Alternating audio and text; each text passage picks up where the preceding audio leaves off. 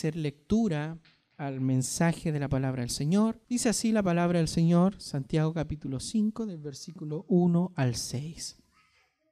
Vamos ahora, ricos, llorad y aullad por las miserias que os vendrán. Vuestras riquezas están podridas y vuestras, y vuestras ropas están comidas de polilla. Vuestro oro y plata están enmohecidos, y su moho testifica contra vosotros, y devorará del todo vuestras carnes como fuego. Habéis acumulado tesoro para los días postreros. He aquí clama el jornal de los obreros que han cosechado vuestras tierras, el cual por engaño no les ha sido pagado por vosotros. Y los clamores de los que habían cegado han entrado en los oídos del Señor de los ejércitos habéis vivido en deleite sobre la tierra y sobre disolutos. Habéis engordado vuestros corazones como en día de matanza. Habéis condenado y dado muerte al justo y no os hace resistencia. Amén. Vamos a cerrar nuestros ojitos para hacer una pequeña oración. Dios Todopoderoso, te damos gracias, Señor, por tu amor, por tu bondad por tu misericordia, el cual nos permite llegar hasta este lugar. Te alabamos, Señor, te bendecimos tu nombre, te glorificamos porque nos ayuda, Señor, a poder llegar a inclinar nuestros corazones para alabarte a ti, Señor. Que este día, Padre amado, tu palabra haga vida en nuestros corazones y este mensaje sea para cada uno de nosotros un mensaje de exhortación, de aliento y también de consejo para nuestra vida. Tu bendición te la rogamos en el nombre de Jesús, nuestro bendito y eterno Salvador. Amén. Tomen asiento. Bien, amados hermanos, ya a punto de concluir la epístola al libro de Santiago, Santiago se da cuenta y empieza a observar la tristeza de la situación que algunos hermanos estaban viviendo a la iglesia en la cual Santiago le escribe, en la cual se encontraban con diferentes adversidades en la vida, tristeza, agonía, persecución, sustento, no había alimento. Por lo tanto, amados hermanos, tal vez algunos de ellos habían sido explotados por los ricos, eh, reteniéndoles quizás el salario que les correspondía. Y ahora eh, Santiago tiene algunas palabras un poco fuertes para los ricos, tiene palabras de energía en el primer párrafo del versículo 1 al 6, amados hermanos, denunciando prácticamente las perversidades que habían en el corazón de estos supuestos eh, cristianos. Y digo supuestos cristianos, amados hermanos, porque no se sabe a ciencia cierta si habían ricos en medio de eh, la congregación, pero como Santiago les exhorta y habla de los ricos, posiblemente más de algún rico había dentro de lo que era la iglesia en la cual Santiago se encontraba. Amados hermanos, Santiago profiere algunas palabras de advertencia sobre el juicio que vendría sobre ellos y aunque no lo dice directamente, amados hermanos, algunos de aquellos ricos, algunas de estas personas a quienes amonesta Santiago, podrían estar quizás congregándose juntamente con ellos. Y como consuelo para estos creyentes atribulados, Santiago trae ahora un mensaje de aliento. Santiago les recuerda que el tiempo de sus dificultades es corto, que el tiempo de sus dificultades va a pasar, que el tiempo de sus dificultades va a encontrar ahora un clímax en el cual ahora esas dificultades desaparecerían. Por lo tanto, Santiago consuela a los creyentes atribulados mientras esperaban el regreso de Cristo. Esa es la esperanza de todo creyente. Todos nosotros esperamos a ciencia cierta y en verdad y en esperanza la venida de nuestro Señor Jesús. Por lo tanto, amados hermanos, tal como Santiago le habla aquí a la iglesia, nosotros podemos también aconsejarnos a nosotros que en medio de la angustia, que en medio de la dificultad hay una esperanza valiosa que asegura nuestro andar diario por medio de este mundo quizás lleno de angustia, de dificultades, pero hay una esperanza gloriosa de que el día, cuando Él vuelva, todo este peso caerá de nuestras espaldas. Por lo tanto, paciencia es lo que debe manifestarse hasta la segunda venida de Cristo. Y es lo que más nos cuesta, la paciencia. ¿Cuántos de nosotros eh, hemos sido, ha sido probada nuestra paciencia, ya sea con nuestros hijos, con nuestros eh, esposos, las mujeres? Eh, creo que han tenido bastante paciencia las mujeres con, nosotros, los hombres, y nosotros también eh, con, las mujeres, y no tan solamente con las mujeres, sino que también cada uno de nosotros ha tenido paciencia para soportar quizás dificultades en la vida cotidiana, en el trabajo, etcétera, etcétera, etcétera. Y es notable, amados hermanos, que creyentes de todos los tiempos, desde el tiempo en que empezó la iglesia al momento en que Santiago le escribe esta carta, desde ese momento hasta el día de hoy, los creyentes han soportado las aflicciones con paciencia. Por lo tanto, amados hermanos, lo interesante que esta paciencia trae es que soporta las aflicciones hasta el día del Señor. Produce como una de las virtudes cristianas la paciencia, el hecho de vivir en una vida centrada en Cristo, depositando ahora una confianza intensa en el Señor, que Él es nuestro sanador, que Él es nuestro sustento diario. Por lo tanto, amados hermanos, Santiago habla y enfatiza el modo de vida de aquellos que esperan al Señor y para alentarles a ellos, amados hermanos, llama su atención al ejemplo de otros creyentes en otros tiempos que sufrieron dificultades como las que ahora se atraviesan y esto lo vamos a ver en el versículo del 10 en adelante. Pero aquí hay algo interesante. Santiago nos dice que la riqueza, amados hermanos, y aquí viene una aplicación para cada uno de nosotros. La riqueza, nos dice Santiago, puede ser una fuente de mucho mal, de mucho mal, amados hermanos, de mucha condenación, de mucho peligro. Recuerden lo que Jesús dijo en Mateo capítulo 19, del versículo 23 al 24. Jesucristo le habla a su discípulo y le dice, entonces Jesús dijo a sus discípulos, de cierto digo que difícilmente, dice, entrará un rico en el reino de los cielos. Y otra vez os digo, dice Jesús, que es más fácil que pasar un camello por el ojo de una aguja que entrar un rico en el reino de los cielos. Teniendo esto presente, veamos lo que dice eh, Dios por medio de Santiago. Miren lo que dice el versículo 1. Dice, vamos ahora, llorad y aullad por las miserias que os vendrán. Yo le hago una pregunta a usted, ¿de quién está hablando aquí Santiago? ¿De quién está hablando Santiago? Santiago, amados hermanos, está hablando aquí de los ricos, pero no de cualquier rico. No tan solamente de gente adinerada, sino de aquellos que son pecadores, abusadores, que han amasado sus riquezas de una manera pecaminosa. No se asuste, amados hermanos, porque lo interesante de todo esto es llegar al final de la conclusión, si es bueno o es malo tener abundancia de dinero. Y creo que la sorpresa que se va a llevar le va a sorprender. Por lo tanto, amados hermanos, Él no habla de todo tipo de ricos, sino de, eh, impíos o posiblemente de ricos que, aunque habían profesado fe en Cristo, su vida demostraba todo lo contrario. Por lo tanto, amados hermanos, la Biblia, y esto es notorio, la Biblia, amados hermanos, en ninguna parte, en ningún momento, desde el Génesis al Apocalipsis, la Biblia condena la riqueza, en ninguna parte. En ninguna parte se condena la riqueza. No es un ataque contra la riqueza, lo que Santiago le está queriendo decir a, quien Santiago le escribe. Dios nunca condena el hecho de ser rico. Es más, amados hermanos, nos enseña que la riqueza es un don de Dios. Miren lo que dice Proverbios capítulo 10, versículo 22. Dice la palabra del Señor, la bendición de Jehová es la que enriquece, más dice, no añade tristeza con ella. Esa es la diferencia. Por lo tanto, amados hermanos, la bendición de Dios se ve reflejada también en las riquezas. Miren lo que dice Génesis capítulo 26 del versículo 12 al versículo 13. Y sembró Isaac en aquella tierra y cosechó aquel año ciento por uno. Y le bendijo Jehová. El varón se enriqueció, dice, y fue prosperado y se engrandeció hasta hacerse muy poderoso. Uno de los patriarcas del Génesis siendo poderosos a través de la riqueza. Por lo tanto, amados hermanos, el tema es que no es un ataque contra la riqueza, no es un hecho de eh, el tener dinero sea malo, sino que, amados hermanos, el tema es que es una advertencia solemne en contra del mal uso de las riquezas. No del tener riquezas, sino que del mal uso de la riqueza y sobre todo contra la forma injusta de conseguir esa riqueza. Por lo tanto, amados hermanos, la condena bíblica, hermanos, es el amor por la riqueza que lo coloca quizás por encima de todo, incluso ocupando el lugar de Dios.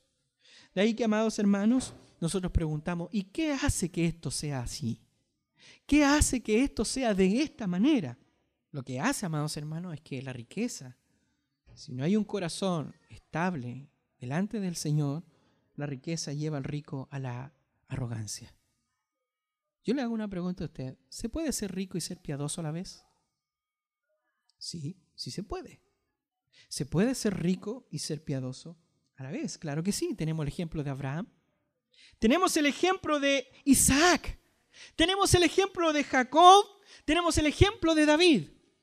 El ejemplo de grandes hombres de Dios que nos enseña que pueden ser ricos y a la misma vez un hombre de Dios. Por lo tanto, amados hermanos, aquí Santiago nos advierte del peligro de la riqueza y más que eso, más que eso, amados hermanos, nos habla del juicio que Dios traerá sobre los ricos explotadores, abusadores y quienes han hecho de la riqueza su Dios y quienes piensan solamente en ellos.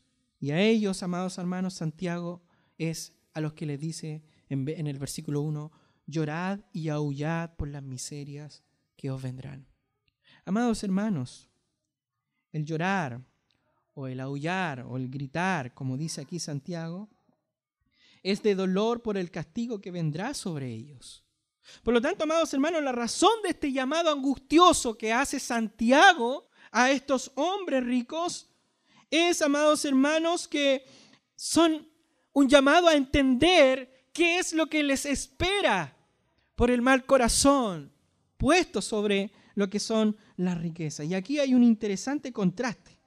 Ellos se gozaban, amados hermanos, de sus riquezas, pero Dios les anuncia que lo que viene para ellos no son riquezas, sino que miserias.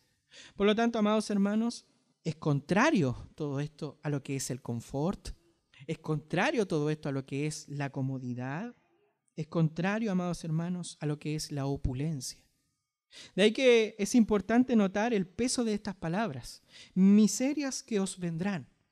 Si nosotros nos ponemos a examinar el texto, amados hermanos, en una expresión propia, estas palabras toman el peso que tenían las palabras de los profetas en el Antiguo Testamento. En el Antiguo Testamento el profeta decía y se hacía. La palabra era de peso. Por lo tanto, aquí Santiago está notando esta frase con, una, con un sentido de autoridad, un sentido de un llamado a la reflexión, queriendo decir, amados hermanos, que es una expresión propia del profeta que se da por sentado lo que dice y que está a punto de suceder si no hace un cambio.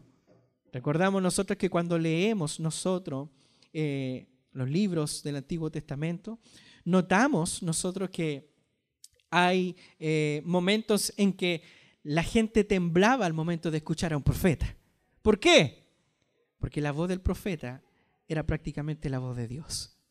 Amados hermanos, es interesante entender la inminencia, la inminencia inevitable de la acción de Dios en este caso, en el cual se debe entender que lo que Santiago les dice como es como algo que está a punto de sucederles a estos ricos.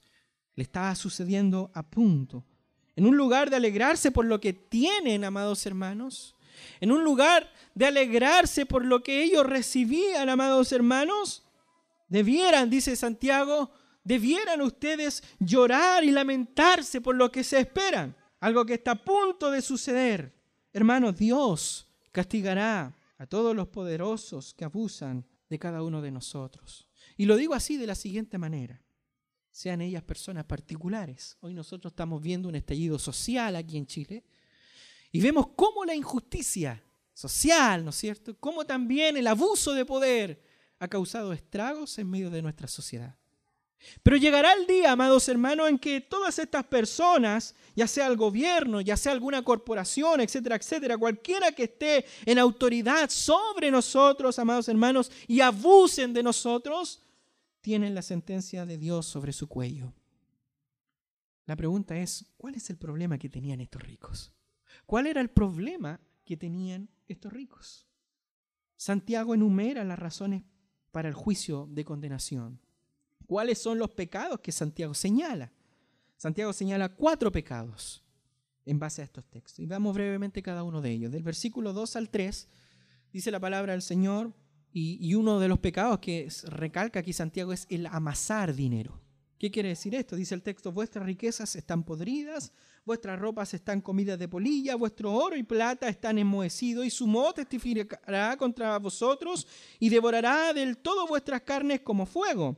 Habéis acumulado tesoro para los días postreros. Desde la perspectiva humana, amados hermanos, las riquezas, ¿qué nos dan?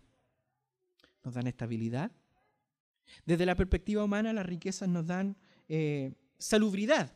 Nos permiten tener alcance, salud, buena salud, las riquezas humanas desde el punto de vista humano son codiciables, de modo que aparentemente los ricos son felices. Amados hermanos, pero no es así desde la realidad de Dios. No es así.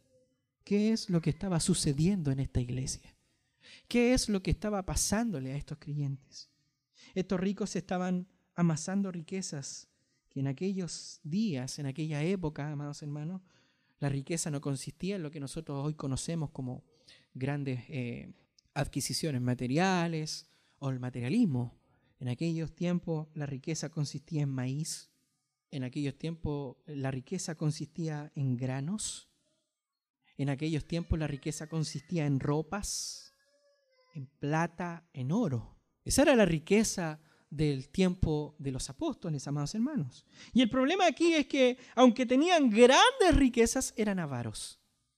Por lo tanto, amados hermanos, no pensaban en los demás.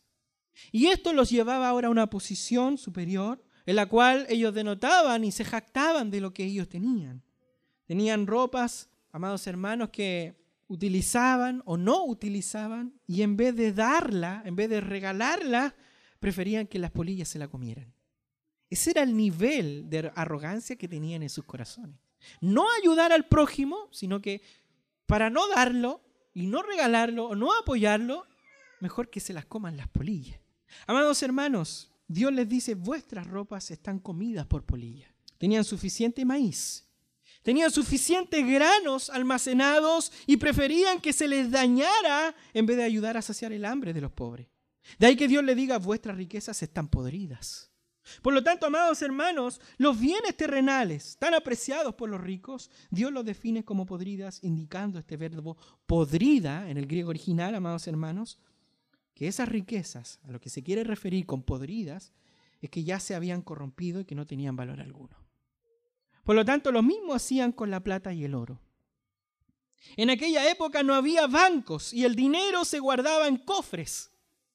Y esos cofres, al momento de que no tenían uso de ese dinero que se guardaba en los cofres, amados hermanos, la abundancia que tenía y como no se usaba, se llenaban de costra, de corrosión, se llenaban de hongo, como si estuvieran dañados. De ahí que Dios les diga, vuestro oro y vuestra plata están enmohecidos, dice el texto. Por lo tanto, amados hermanos, no tan solamente eso. En el día del juicio, ellas, dice eh, el texto bíblico a través de Santiago, ellas ese moho testificará de vosotros. Por lo tanto, amados hermanos, tus riquezas y mis riquezas testificarán en contra de nosotros por el mal uso que nosotros le hemos dado. Amados hermanos, durante la Gran Depresión de los Estados Unidos, y este es un paréntesis que quiero hacer, durante la Gran Depresión que tuvo los Estados Unidos cuando colapsó la economía, amados hermanos, en un par de años atrás, una de las razones fue el exceso de la producción y el no poder venderlos. Los precios bajaron grandemente para tratar de vender los productos. Y como los precios se caían, hablando mercancialmente, muchos agricultores, para evitar la caída por el exceso de producción, decidieron destruir sus productos. Quemaron frutas, quemaron verduras, todo tipo de alimento que se pudieron haber dado a los pobres. Todo tipo de alimento que se le pudo haber dado a los que padecían hambre. Así piensan muchos ricos el día de hoy. Y hoy lo vemos ejemplado. ¿Qué sucede con los supermercados el día de hoy? Con los alimentos que tienen fecha de expiración diaria. ¿Sabe que yo hace poco eh, conversaba con una persona que trabaja en el área de las comidas aquí en el centro? Ella es cristiana. Y decía, pastor, supiera que toda esta comida sobra y ¿sabe lo que hacen? Le echan cloro y la botan. Cloro y la botan. ¿Dónde llega esa comida? Al vertedero. ¿Y quiénes están en el vertedero? personas con necesidad. ¿Y qué hacen con su necesidad? Se comen esa comida aún teniendo cloro. Esa es la forma de pensar del rico de hoy en día. Prefiere mirar el valor de su producto que el valor de la necesidad de su prójimo. Y eso indica la falta de amor en el corazón. Por lo tanto, amados hermanos, ellos creen que han acumulado riquezas. Ellos pensaban que cuando lo que habían acumulado era para bien suyo. Y sí, temporalmente es para el bien propio. Pero, amados hermanos, la intención es lo que cuesta. De ahí que el juicio de Dios venía sobre ellos. Dice, habéis acumulado tesoro para los días postreros. La exhortación que Santiago le hace estaba haciéndosela a los ricos de esta iglesia que llevaba emparejada una misma idea, tratándose en sentido del hecho de servir a las riquezas, lo que impide servir al Señor, ya que implica voluntad personal el inclinarse a una determinada manera de orar. De ahí que Jesús diga, amados hermanos, ninguno puede servir a dos señores y se pone él como ejemplo. Yo soy el Señor y este es otro Señor. Ninguno puede servir a dos señores porque aborrecerá al uno o amará al otro o estimará al uno o aborrecerá al otro. No podéis servir a Dios, dice, y a las riquezas. Por lo tanto, Santiago les dice, no han acumulado riquezas de paz, sino que solamente han acumulado riquezas de ira, porque Dios los castigará por su pecado en los días postreros, es decir, en el juicio final.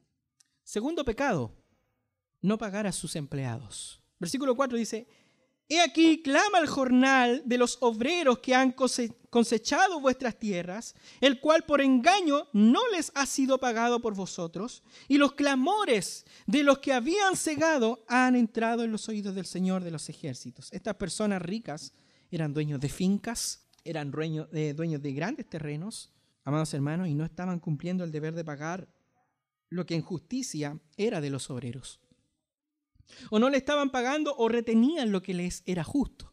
Por lo tanto, amados hermanos, en aquellos días la pobreza era tan grande que nadie podía darse el lujo de pasar un solo día sin cobrar su salario. Porque el salario era diario. ¿Qué quiere decir esto, amados hermanos? Que no recibir el pago implicaba no comer ese día. Por eso desde el Antiguo Testamento Dios dijo en Deuteronomio capítulo 24 del versículo 14 al 15, no oprimáis al jornalero pobre y menesteroso, ya sea de tus hermanos o de los extranjeros que habitan en tu tierra dentro de tus ciudades, en su día le dará su jornal y no se pondrá el sol sin dárselo, pues es pobre y con él sustenta su vida para que no clame contra ti a Jehová y sea en ti clamores en contra de tu pecado. Amados hermanos, el dinero mismo clama a Dios por no haber sido dado de manera justa. Por lo tanto, Dios les dice a ellos los clamores de los que habían cegado tu tierra, le dice Santiago los ricos, han entrado a los oídos del Señor de los ejércitos. Dios toma nota, amados hermanos, de todo esto y Él es el Señor de los ejércitos, el Señor del sábado, el Señor de los ángeles, el Señor de los cielos, el Señor de la tierra el Señor de todas las cosas y tiene el poder para hacerle justicia. Por lo tanto, amados hermanos, Dios sabe que el obrero es digno de su salario. La opresión contra el indefenso en aquel tiempo, amados hermanos, y hoy en día lo vemos así también, la opresión contra el indefenso produce ahora una acción por parte de Dios. Dios no deja pasar por alto la acción injusta en contra de un indefenso. ¿Dónde sale eso en la Biblia, pastor? Proverbios capítulo 23, versículo 11. Porque el defensor de ellos es fuerte. ¿Quién es fuerte? Dios. Por lo tanto, amados hermanos, el tercer pecado que Santiago les habla a estas personas es que llevaban una vida disoluta en, deleites. ¿Qué quiere decir esto? Versículo 5 dice el texto, habéis vivido en, en los deleites de la tierra y habéis sido disolutos. Habéis engordado vuestros corazones como en día de matanza. En simples palabras, amados hermanos, han puesto su felicidad en las cosas de la tierra. No es, que, no es que disfrutemos de lo que Dios ha creado y nos ha dado, porque sería como una dicotomía tratar de separar el bien material con el bien espiritual. De hecho, los bienes materiales están para disfrutarlos, amados hermanos, y esto lo vemos en 1 Timoteo capítulo 6, versículo 17, que Dios dice, nos da, dice, todas las cosas en abundancia para que las disfrutemos. La pregunta es con qué corazón las disfrutamos. Ese es el problema. No está en problema en tener y en disfrutar. Amados hermanos, pero para ellos, para estos cristianos ricos, o para estos ricos que profesaban una fe en el tiempo en que Santiago les escribe, para ellos los bienes materiales eran el fin de su vida, era el culmine de su vida. Lo más importante de su vida eran los bienes materiales o el fin, el fin material. No es comer para saciar nuestra hambre, sino comer, comer y comer por comer. Hemos sabido de boxeadores, amados hermanos, que en dos, en dos años de boxeo han ganado más de 11 mil millones de pesos. Pero cuando se lo malgastan y se lo gastan, tienen que volver al ring. Por lo tanto, amados hermanos, nosotros debemos comprender que una cosa es vivir de manera justa, precisa, honrada, que todo lo que yo haga, con todo lo que Dios me dé, porque es mayordomía de parte de Dios hacia mi vida, tiene que ser para la gloria de Dios. Una cosa es vivir de esa manera y otra cosa es vivir disolublemente. ¿Qué quiere decir esto? Una cosa es comprar ropa porque la necesitamos y una, y una cosa es comprarse ropa porque queremos comprarnos ropa. Ahí está la diferencia. Por lo tanto, amados hermanos, el cuarto pecado, matar al justo. Dice el versículo 6, habéis condenado y habéis dado muerte al justo y él, dice, no hace resistencia. ¿Qué quiere decir esto? ¿Cómo es así? Posiblemente porque el justo, el obrero u otra persona no tienen los recursos para defenderse en absoluto.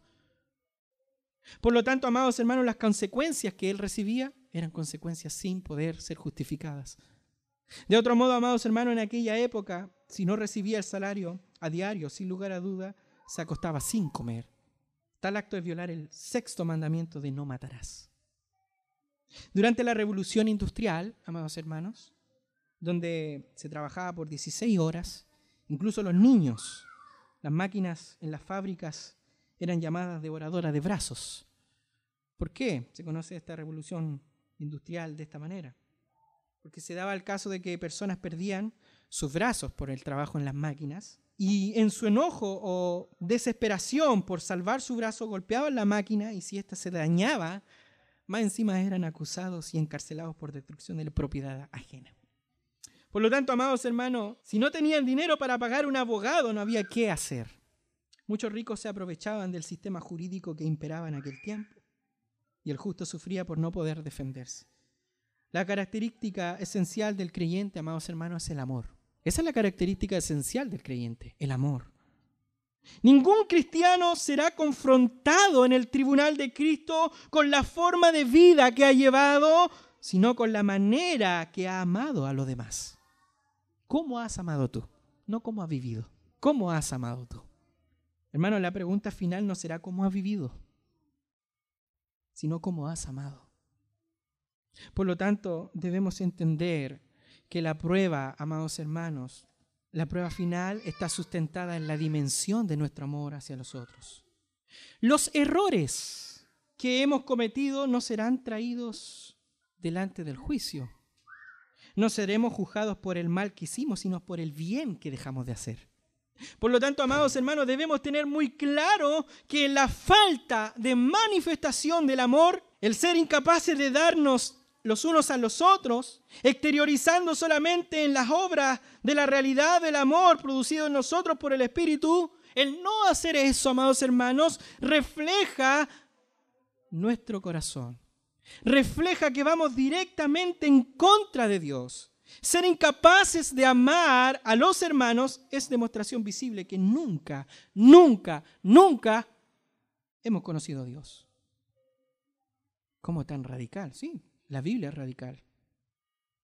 Primera Juan, capítulo 2, capítulo 1. Dios es amor. Por lo tanto, amados hermanos, con esto ya voy terminando. Quizás usted se ha sentido oprimido por algún poderoso ya sea por el gobierno estatal, que amenaza con no dar quizás algún seguro social para cada uno de nosotros, los chilenos, o entre otras cosas, por aquel a quien usted le paga el arriendo de su hogar, por su jefe que a lo mejor abusa de ti, y entre otros. Quiero que sepa usted, amados hermanos, que ellos no quedarán impunes. Juicio vendrá sobre ellos. Por lo tanto, Dios conoce tus aflicciones conoce mis aflicciones y Él pagará a su tiempo. hermano, no estás luchando solo. El Señor Dios Todopoderoso de los ejércitos lucha por ti. Por tanto, amados hermanos, Él te vengará. Confía en que Dios es tu defensor. Cristo es el rey de su iglesia. Y hablando de esto, Jesús dice en el Salmo, bueno, él replica el Salmo más que nada, diciendo, Jehová dijo a mi Señor, siéntate a mi diestra hasta que se ponga por estrado a tus enemigos, por estrado de tus pies. Jehová enviará desde Sion la vara de tu poder, domina en medio de tus enemigos. ¿Qué quiere decir esto? Jesús no solo salva del pecado, sino que Él nos salva de todos nuestros enemigos. Por lo tanto, amados hermanos, suplíquele usted a Él que cuando eres maltratado injustamente, Él te socorra. Segundo, hermanos, Dios, a todos nosotros los que estamos aquí, Dios nos ha dado bienes a cada uno de nosotros. En mayor grado a algunos, en menor grado a otros. Pero la pregunta es, ¿por qué lo ha hecho Dios de esa manera? ¿Por qué a algunos más y a otros menos? No es para que los acumulemos y acumulemos sin fin. Él nos ha bendecido para que seamos de bendición, hermanos. Para que ayudemos a los menos afortunados. De ahí que el apóstol Pablo le diga a los hermanos de Éfeso, en el capítulo 4, versículo 28, dice, el que hurtaba, dice, no hurte más, sino que ahora trabaje, haciendo con sus manos lo que es bueno para que tenga que compartir, dice, con los que padecen necesidad. He aquí un necesitado que cambió su manera de vivir para ayudar a otro necesitado. Por lo tanto, amados hermanos, nuestra meta no es hacernos ricos, sino servir a Dios con diligencia en la vocación que Él nos dio. Glorificamos a Dios cuando somos excelentes pintores. Glorificamos a Dios cuando somos excelentes carpinteros. Glorificamos a Dios cuando somos excelentes maestros. Glorificamos a Dios cuando somos excelentes cocineros. Glorificamos a Dios cuando somos excelentes maestros, profesores, ingenieros, doctores, etcétera, etcétera, etcétera glorificamos a Dios usando los dones al máximo. Y si Dios nos bendice con riquezas, gloria al Señor, gloria a Dios. Dios ha prometido bendecir y prosperar al diligente, no al vago. Como dice Proverbios capítulo 10, versículo 4, la mano negligente empobrece, mas la mano de los diligentes enriquece. Por lo tanto, amados hermanos, Él nos bendice para que tengamos que compartir con el que padece necesidad. Tercera aplicación, no acumulemos tesoro en la tierra, sino en los cielos. Jesús nos dijo en Mateo capítulo 6, del versículo 19 al 21, no os hagáis tesoro en la tierra, donde la polilla y el orín corrompe y donde los ladrones minan y hurtan, sino aseo, dice, tesoro en los cielos. Oh hermanos, donde la polilla ni el orín corrompe, donde los ladrones no minan ni hurtan, porque donde esté vuestro tesoro, allí estará vuestro corazón. Yo le hago una pregunta a usted directamente. ¿Dónde está su tesoro? Donde esté tu tesoro, está tu corazón. Por lo tanto, amados hermanos, ¿en dónde está tu tesoro? Si nuestro corazón está en los cielos, si lo que amamos es Dios, las cosas divinas, su reino, su pueblo, su medio de gracias, su iglesia, entonces ocúpate en acumular recompensas en los cielos al servir a Dios cuando sirves a los hermanos. Amado hermano, yo sé que aquí hay hermanos que por amor a Dios han acumulado tesoros, tesoros que honestamente no se pueden calcular. El servicio que han dado a la iglesia les será compensado. Ellos limpian, algunos donan, otros ayudan, otros están presentes en todas las actividades de la iglesia sirviendo, otros llevan, otros traen, son carros públicos, han limpiado los pies de los santos. Por lo tanto, amados hermanos, los han alimentado, los han hospedado. Dios dará recompensa de esto. Su corona brillará más que muchas otras. Son riquezas bien acumuladas. Donde está tu tesoro, allí estará tu corazón. Cuarto, no envidiemos a los ricos